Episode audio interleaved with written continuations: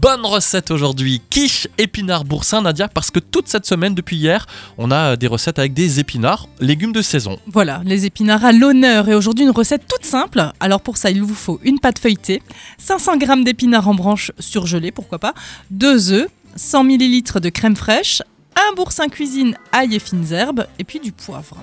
Donc les ingrédients, c'est simple et la recette, la préparation. Elle est facile aussi. Ah oui.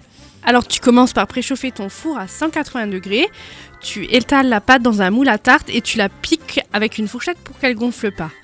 Tu décongèles tes épinards, tu les égouttes et tu les disposes sur le fond de tarte. Dans un saladier, tu fouettes le boursin, la crème, les œufs, le poivre et tu coules la préparation sur les épinards et tu enfournes pour 30 minutes. Tout simple. Et puis c'est bon, c'est sympa ça pour une Mmh. petite. euh, ouais, une ça change, salade ça verte. change.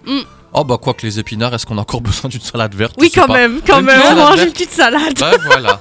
Écoutez, on continue cette semaine spéciale épinards demain avec une nouvelle recette. À demain Audrey. À À demain. demain.